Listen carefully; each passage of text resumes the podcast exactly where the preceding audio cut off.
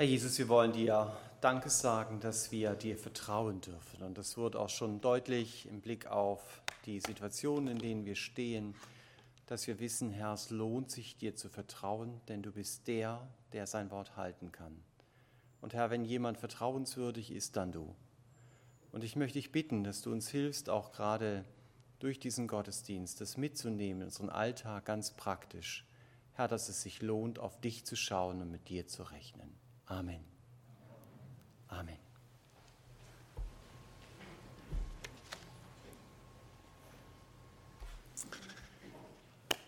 Ihr habt sicher schon solche drei D-Bilder gesehen, wie das jetzt an der Wand an, äh, wie ihr es jetzt an der Wand seht.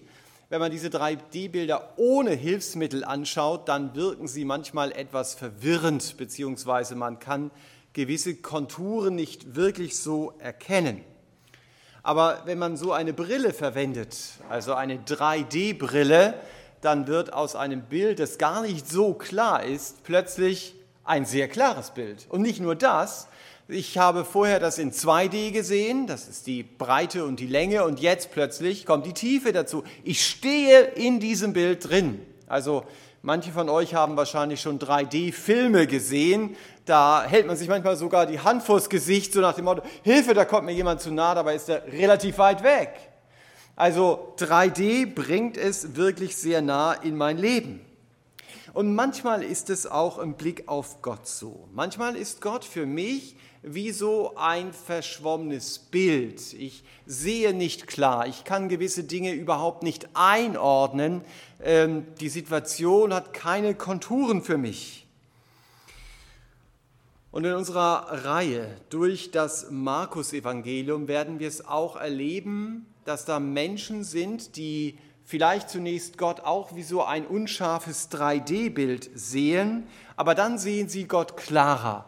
Und dann erkennen sie auch den Weg, den sie gehen sollen sind zwei Menschen, die Gott sehr konkret erlebt haben in ihrem Alltag, in ihrer Not. Sie haben erlebt, dass Gott tatsächlich da ist. Und das, was für sie dann im übertragenen Sinne diese 3D-Brille war, war ihr Glaube.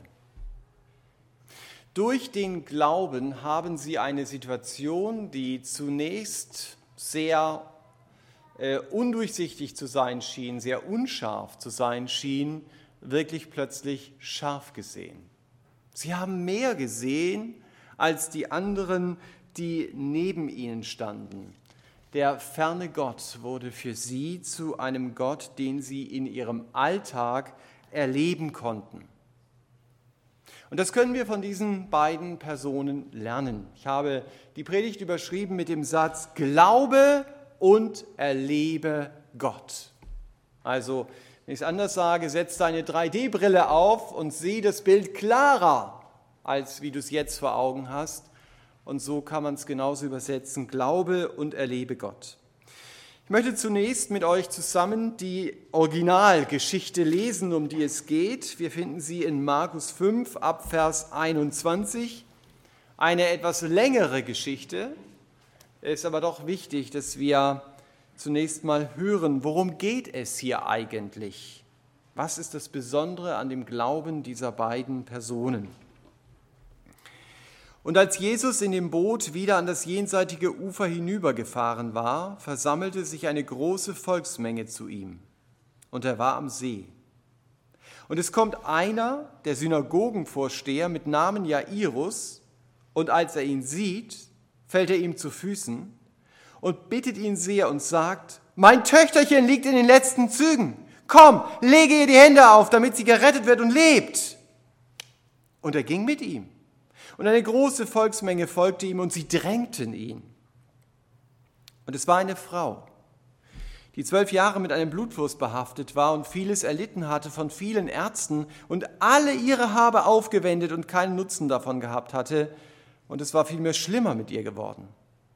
Als sie von Jesus gehört hatte, kam sie in der Volksmenge von hinten und rührte sein Gewand an.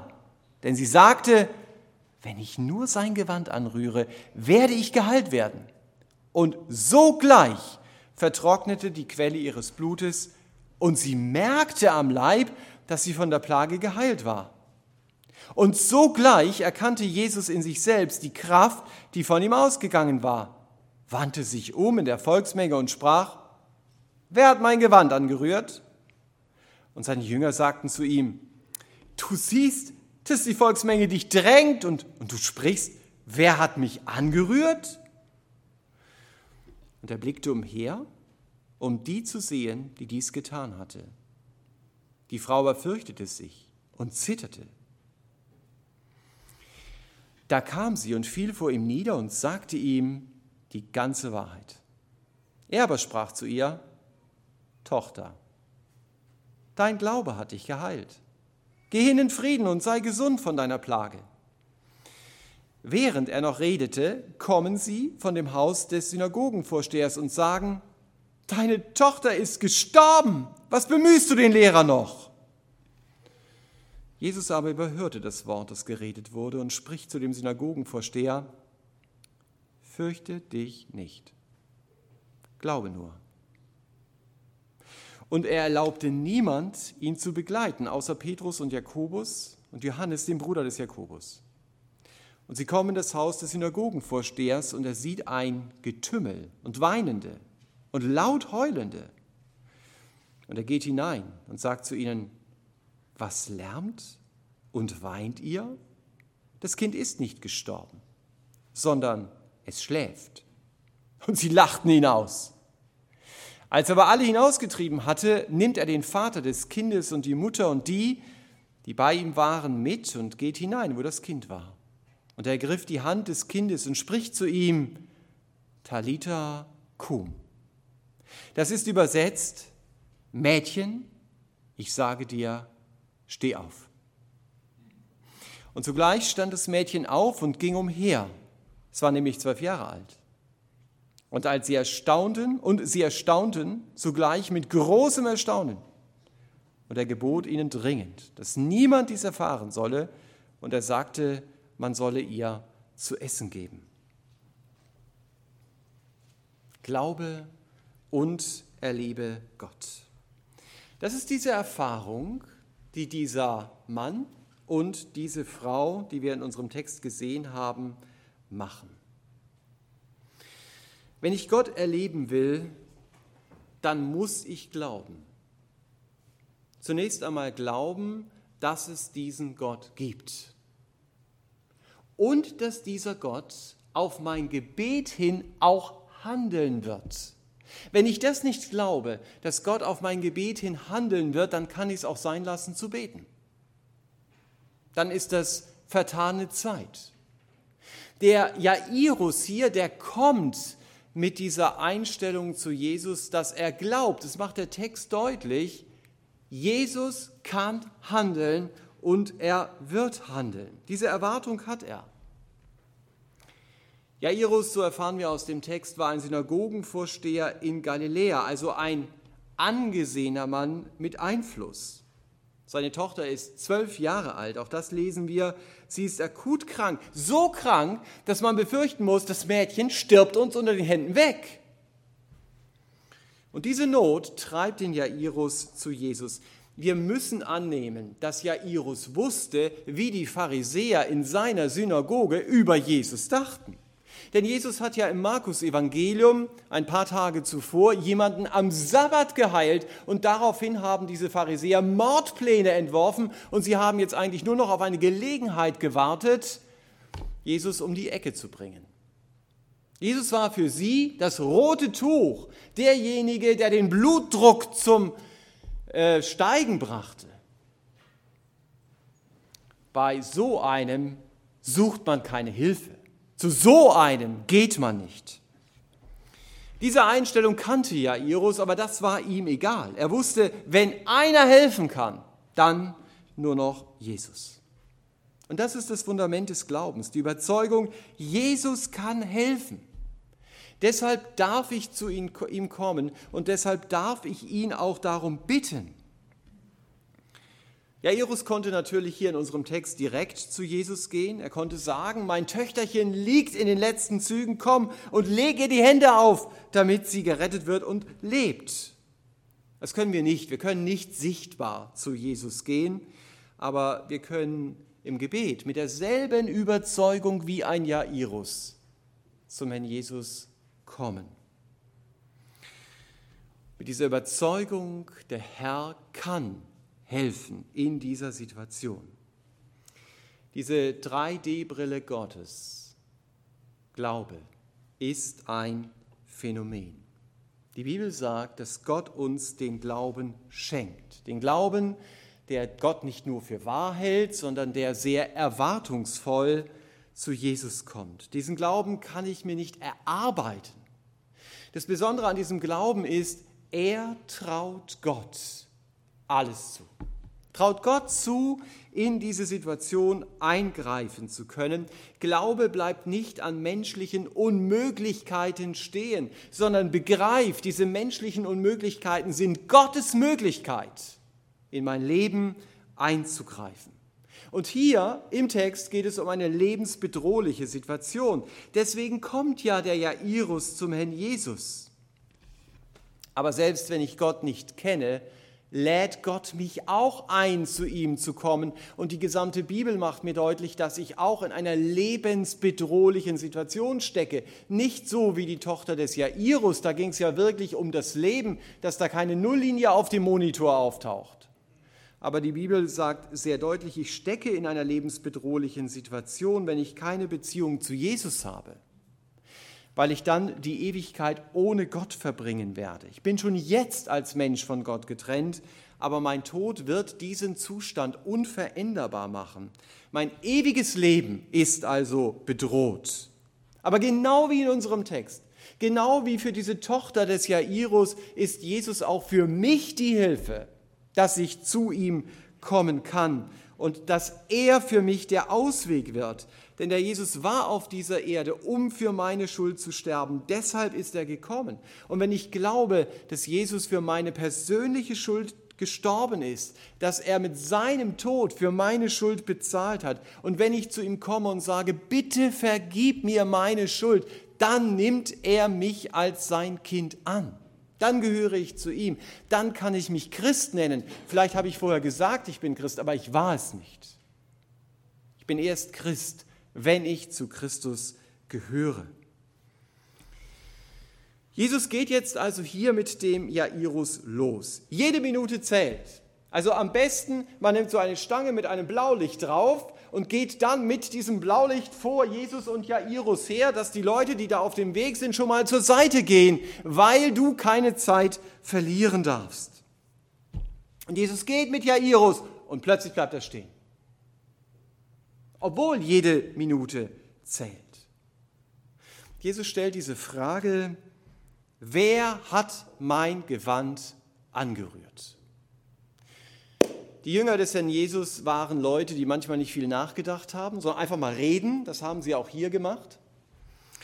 Ähm, und sie sagen ja, was sie darüber denken. Sie sagen, ey, das Volk drängt und drückt dich und du sagst, wer hat mich angerührt? Also so nach dem Motto, Jesus, wir sind nicht mit 1,50 Meter Corona-Abstand hier unterwegs. Ja, also die Leute drängen dich doch. Natürlich berühren sie sich da, dich da auch dabei. Das ist nicht die schlauste Frage, die du gestellt hast. Wer hat mich berührt? Und der Jairus neben ihm, der tritt wahrscheinlich ungeduldig von einem Fuß auf den anderen. Ey, das sind wertvolle Sekunden, die wir wieder verloren haben. Aber Jesus bleibt stehen. Bleibt stehen. Guck die Leute an, einen nach dem anderen, und du merkst, seine Augen suchen eine bestimmte Person. Sie suchen diese Frau. Und diese Frau weiß, ich bin gemeint. Deswegen kommt sie jetzt näher zu Jesus. Der Text sagt, sie zittert, wahrscheinlich vor Angst und Aufregung. Und dann macht sie den Mund auf und dann sagt sie, die ganze Wahrheit. Das ist peinlich. Wenn du vor den Leuten, die du kennst aus deinem Dorf, so öffentlich über dein gynäkologisches Problem reden sollst. Im gleichen Jahr, in dem die Tochter des Jairus geboren wurde, begannen auch diese azyklischen Zwischenblutungen dieser Frau, die jetzt redet. Und diese Blutungen brachten bei ihr offensichtlich auch große gesundheitliche Einschränkungen mit sich, denn in Vers 29 wird diese Krankheit als Plage bezeichnet. Und wir lesen hier, dass sie ihre Hilfe bei Ärzten gesucht hat. Natürlich macht man das und das ist ja auch gut so, wahrscheinlich die ganzen zwölf Jahre lang. Und dafür hat sie ihr ganzes Geld eingesetzt. Stell dir mal vor, was hast du auf deinem letzten Kontoauszug an Summe da unten gesehen? Ja, kannst du dich noch daran erinnern? Und jetzt stellst du dir mal diesen Betrag vor, inklusive deiner Sparkonten. Und du stellst dir vor, das gesamte Geld geht in Arztrechnungen. Genau das war bei der Frau der Fall. Alles weg. Alle ihre Habe hat sie dafür eingesetzt. Und das Ergebnis dieses großen finanziellen Einsatzes, Zeiteinsatzes, körperlichen Einsatzes, denn wir lesen, dass sie viel erlitten hatte, so steht es dort, ähm, das Ergebnis ist nicht nur Null. Das Ergebnis liegt im Minusbereich. Die azyklischen Zwischenblutungen wurden schlimmer als vor zwölf Jahren. Das ist so frustrierend. Du tust alles, was du kannst, damit die Krankheit aufhört, die ja damals auf jeden Fall sie auch gesellschaftlich zum Teil isoliert hat. Aber es wird schlimmer. Und deshalb kommt diese Frau zu Jesus. Sie glaubt, wenn ich sein Gewand anrühre, dann werde ich geheilt. Und sie bahnt sich einen Weg durch die Menge und sie rührt ihn an. Und tatsächlich, sie spürt das. Das ist übrigens ein Text, in dem es ganz viel um Spüren geht. Ja? Kein so ein rationaler Text für unsere Naturwissenschaftler oder Theologen. Ja, also die, die spürt das, ja, tatsächlich ich bin gesund. Ich stelle die Frage nochmal, warum muss sie ihre intimen Dinge jetzt so öffentlich ausbreiten? Das ist eine gute Frage. Ich denke, Jesus will ihren Glauben betonen. Denn er sagt, dein Glaube hat dich geheilt. Sei gesund von deiner Plage. Damit gehört diese Frau nicht zu den Genossen, die wir noch später treffen werden in Markus 6, Vers 6, in weiteren Predigten. Die glänzten eben durch ihren Unglauben und die glänzten durch ihren Zweifel. Und deswegen heißt es, Gott konnte dort nichts tun, der Jesus konnte nichts tun, außer ein paar kleine Dinge. Unglaube blockiert Gottes Handeln. Aber bei der Frau war das nicht so, sondern sie hat hier wirklich vertraut. Dein Glaube hat dich geheilt. Und es geht in der Bibel ja nicht darum, dass ich an irgendetwas glaube. Es geht ja nicht darum, dass du sagst, Hauptsache ich glaube, ich stelle mir meinen Buddha auf oder ich glaube an mich selber oder irgendwas anderes. Der Gesamtzusammenhang der Bibel macht deutlich, es geht darum, an wen du glaubst, worauf du dich verlässt. Die Person, an die du glaubst, ist wichtig. Es mag Leute geben, die laufen mit einem großen Glauben über dünnes Eis. Ey, das wird mich halten, im Winter natürlich. Und dann, zack, sind sie eingebrochen, obwohl sie einen großen Glauben hatten. Und dann gibt es Leute, die, die, die zittern sich über dickeres Eis. Ja? In nächste Minute, wopp, und du siehst mich nicht mehr. Sie kommen am anderen Ufer an. Hatten einen kleinen Glauben. Aber das Eis hat gehalten. Das Eis war das Entscheidende. Deswegen ist es wichtig, an wen ich glaube, an wem sich mein Glaube festmacht. Der Text sagt eindeutig, das ist der Herr Jesus. Sie hat eine ganz große Not gehabt, eine körperliche Not, diese Frau mit ihren azyklischen Zwischenblutungen. Ich weiß nicht, welche Not du hast. Vielleicht sind es nicht so sehr die körperlichen Nöte, sondern eher innere Nöte. Dieser Text zeigt mir auch, dass Gott unsere Nöte oft benutzt, damit wir unsere Hilfe bei ihm suchen. Und dass er nicht nur uns helfen will in unseren Nöten, sondern dass seine Hilfe viel weitergehend ist, dass er möchte, dass ich ihn als Erfüllung meines Lebens wirklich kennenlerne. Die Nöte sind oft nur der Auslöser, aber er soll zu dieser ganz großen Entdeckung in meinem Leben führen. Es ist möglich, durch meinen Glauben eine tiefe Beziehung zu Gott zu bekommen, mit ihm so zu leben, wie man mit einem Freund unterwegs ist.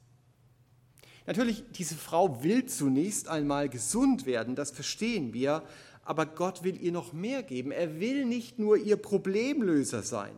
Er will zur Erfüllung in ihrem Leben werden. Er will zur ganzen Freude in ihrem Leben werden. Der Jesus spricht diese Frau ja dann sehr vertrauensvoll an mit Tochter.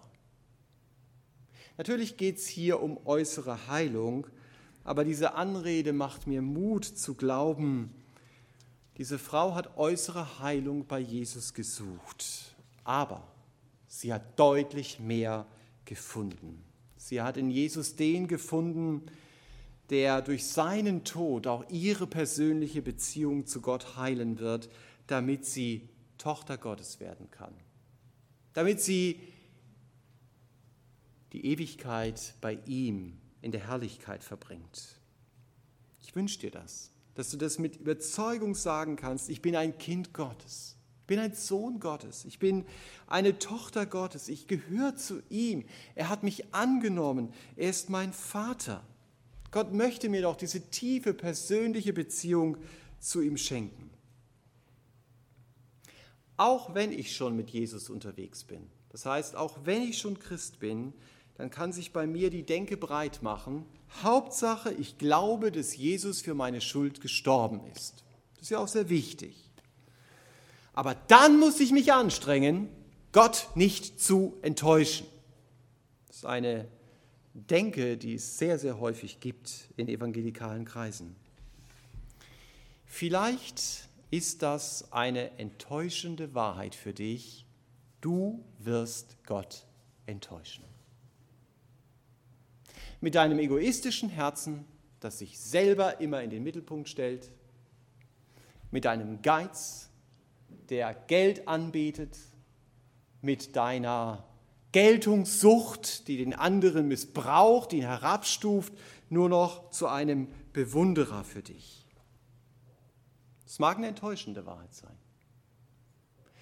Aber es gibt auch eine faszinierende Wahrheit und die heißt, Gott mag dich so wie du bist. Seine Liebe zu dir hängt nicht von deiner Unvollkommenheit ab.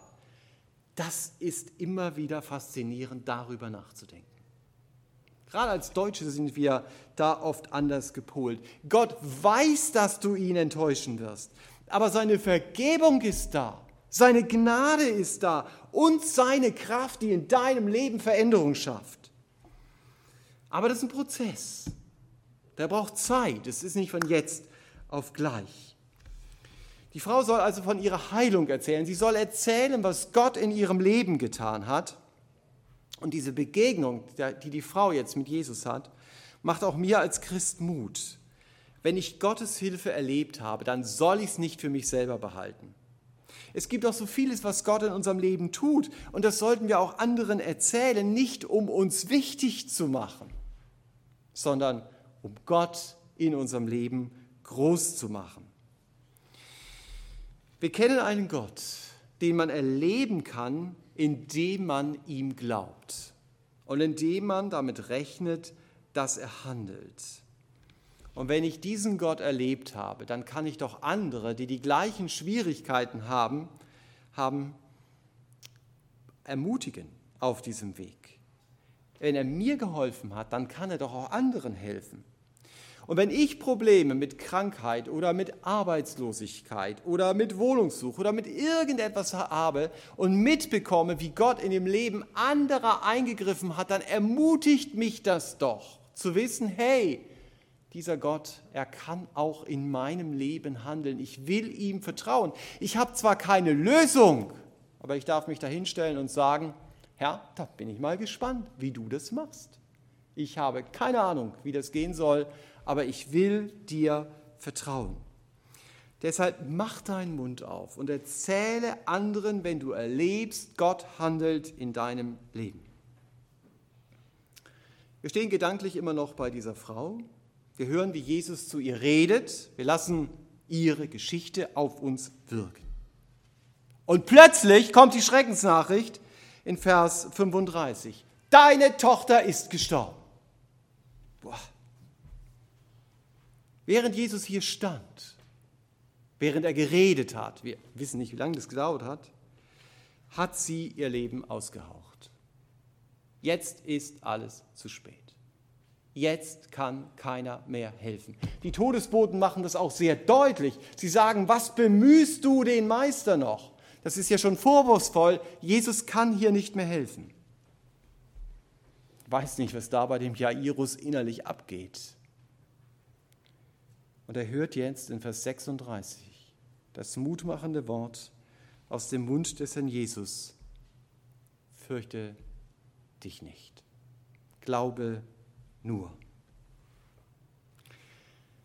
Deine Tochter liegt auf dem Totenbett. Sie hat gerade ihr Leben ausgehaucht. Also hoffnungsloser kann die Situation nicht sein. Und der Jesus sagt, fürchte dich nicht, glaube nur. Vielleicht ist deine Situation auch hoffnungslos. Und ich habe nie die Garantie, dass Gott in jedem Fall meine Situation verändert oder dass er mich körperlich heilt. Manchmal bleiben schwere Situationen, auch wenn ich innerlich nahe bei Jesus bin. Aber nicht selten ist es so, dass schwere Situationen mich näher zu Jesus bringen können. Dass ich gerade durch die Not Jesus intensiver kennenlerne. Also auch wenn meine Situation sich nicht ändert, die Nähe zu meinem Jesus soll Hoffnung in mein Leben bringen, dass ich Situationen auch viel besser aushalten kann, als ich es ohne Jesus könnte. Denn, und ich glaube, das ist ganz wichtig, dass wir uns das immer wieder deutlich machen, es sind nicht die optimalen Umstände, die mir inneren Frieden geben. Das denken wir oft. Das muss jetzt sehr alles optimal sein und dann, dann ist gut. Nein, das stimmt nicht. Es ist Jesus selbst, der für mich Trost und Hoffnung ist. Er ist wie so Licht am Ende des Tunnels. Und wenn ich weiß, der Tunnel ist da drüben zu Ende, dann muss mein Blick nicht bei diesem schwarzen, dicken Tunnel bleiben, sondern ich darf wissen, da drüben, da wartet der Herr Jesus und zu ihm bin ich unterwegs und er macht mir Mut.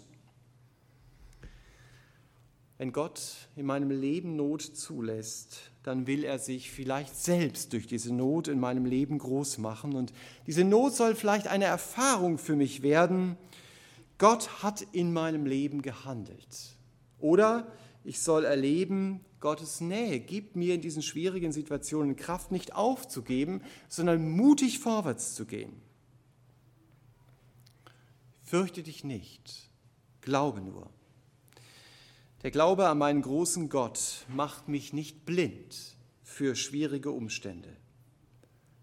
Aber weil ich diesen großen Gott im Blick habe, verliert die Furcht vor diesen Umständen ihre Kraft. Ich weiß, ich bin in Gottes Hand und alles, was mir begegnet, das musste an ihm vorbei, auch wenn ich es nicht verstehe. Ich habe in der Bibel nicht die Garantie, dass ich alles verstehen werde, was mir in meinem Leben begegnet. Anscheinend scheinen diese Worte des Herrn Jesus den Jairus zu packen.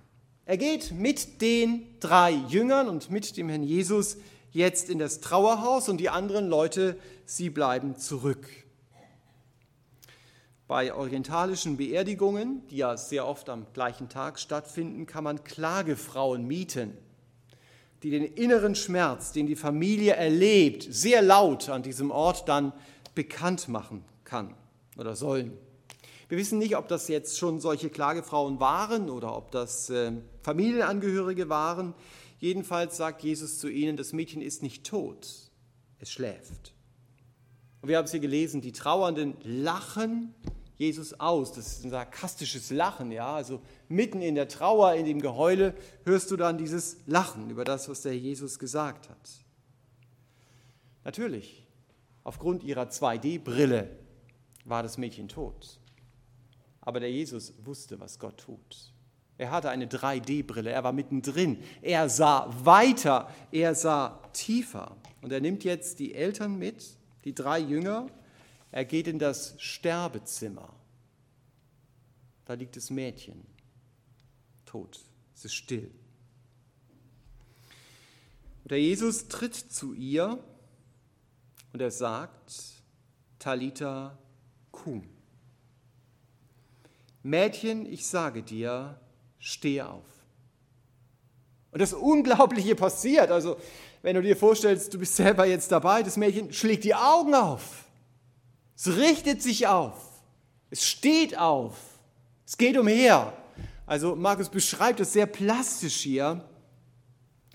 Und damit gehört das Mädchen zu der Gruppe, zu der auch der Jüngling von Nain gehört. Oder Lazarus, Menschen, die Jesus auferweckt hat. Sie mussten dann ein zweites Mal sterben. Ja, aber dieses Mädchen gehört jetzt mit dazu. Und das Schönste an diesem Bericht ist, es ist kein Märchen. Es ist wahr. Gott hat es in sein Wort hineinschreiben lassen.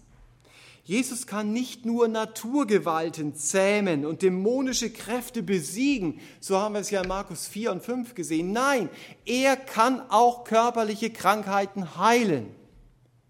Und er kann selbst Menschen, die tot sind, aus den Toten wieder auferwecken.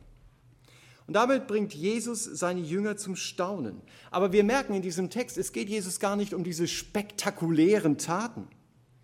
Der Jesus möchte diese Auferweckung, die soll gar nicht groß bekannt gemacht werden.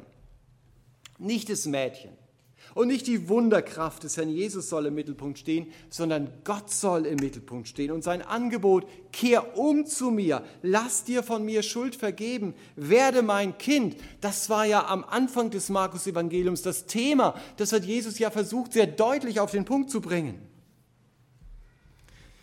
In unserem Text sehen wir viele Menschen. Hier ist immer wieder die Rede von der Volksmenge, von der Menschenmenge. Aber Jesus geht es wie so oft um den Einzelnen. Es sind zwei einzelne Menschen, die Jesus hier herausnimmt. Eine Frau und ein Mann. Was war das Besondere an ihnen? Sie haben Gott vertraut. Wisst ihr, was mir an, dieser, an diesem Bericht besonders gut gefällt? Diese beiden Leute sind nicht die Helden der Glaube dieser Frau ist sehr vermischt. Ich muss zu Jesus durchdringen. Ich muss sein Kleid berühren, dann werde ich gesund. Ich sage dir ganz ehrlich, wenn du das in einem Gespräch mir sagst, ich muss in irgendeine Stadt fahren, da gibt es eine Kirche und da gibt es einen bestimmten Pater und da muss ich durchdringen und da muss ich dann sein Kleid berühren, dann würde ich sagen, okay, wir müssen nochmal sprechen. sagt die Bibel nirgendwo, dass ich das Kleid des Herrn Jesus berühren muss. Das war ein tiefes inneres Wissen. Das hatte diese Frau. Der Glaube war sehr vermischt. Und doch, sie hat etwas von Jesus erwartet. Vielleicht war das nur so wenig, aber sie hat es erwartet und der Jesus hat es gesehen. Mein Glaube muss nicht groß sein. Ich muss auf Jesus schauen. Ich muss von ihm meine Hilfe erwarten. Und dadurch, dass Jairus zu Jesus kommt, macht er ja deutlich, ich will dir vertrauen. Aber als es dann schwierig wird, da hören wir kein, kein Problem, Herr Jesus, ich weiß, du kannst Tote auferwecken. Wir hören gar nichts im Text von ihm mehr, nachdem er sich vorgestellt hat. Der läuft einfach mit. Es ist so gut, in unserem Text auf ganz normale Menschen zu treffen, nicht auf fromme Superhelden. Wir müssen keine Glaubenshelden sein. Wir brauchen uns nur an Jesus festzuhalten. Mit unserem Glauben, in dem noch so viel Eigennütziges ist. Mit unserem Glauben, in dem jede Menge Zweifel mitschwingt. Der so unvollkommen ist, der so klein ist, aber er ist da. Es kommt nicht auf meinen großen Glauben an, es kommt auf Jesus an. Nicht auf meine, sondern auf seine Kraft. Aber die Grundvoraussetzung ist, ich soll ihm glauben also mit seinem Handeln rechnen. Oder mich darüber freuen, Gott hat für mich gehandelt, als Jesus für mich starb. Und das kann ich in Anspruch nehmen, wenn ich ihn um Vergebung bitte. Die Frau mit ihren Blutungen und der Jairus mit seiner toten Tochter machen mir Mut. Sie haben geglaubt und sie haben Gott erlebt. Und das ist auch der Weg, wie ich persönlich Gott erleben kann. Glaube und erlebe Gott. Amen. Ich möchte noch beten.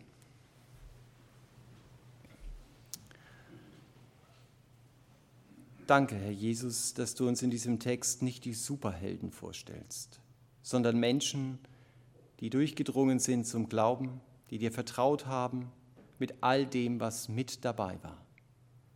Und du hast ihr Herz gesehen. Und ich möchte dich bitten, dass du uns Mut machst für die Woche, die vor uns liegt, dir zu vertrauen, ganz bewusst, zu sagen, Herr, ich will dir hier vertrauen. Und Herr, ich bete darum für uns, für mich, dass wir dein Handeln in unserem Leben erleben und dass es uns Mut macht, im Glauben zu wachsen.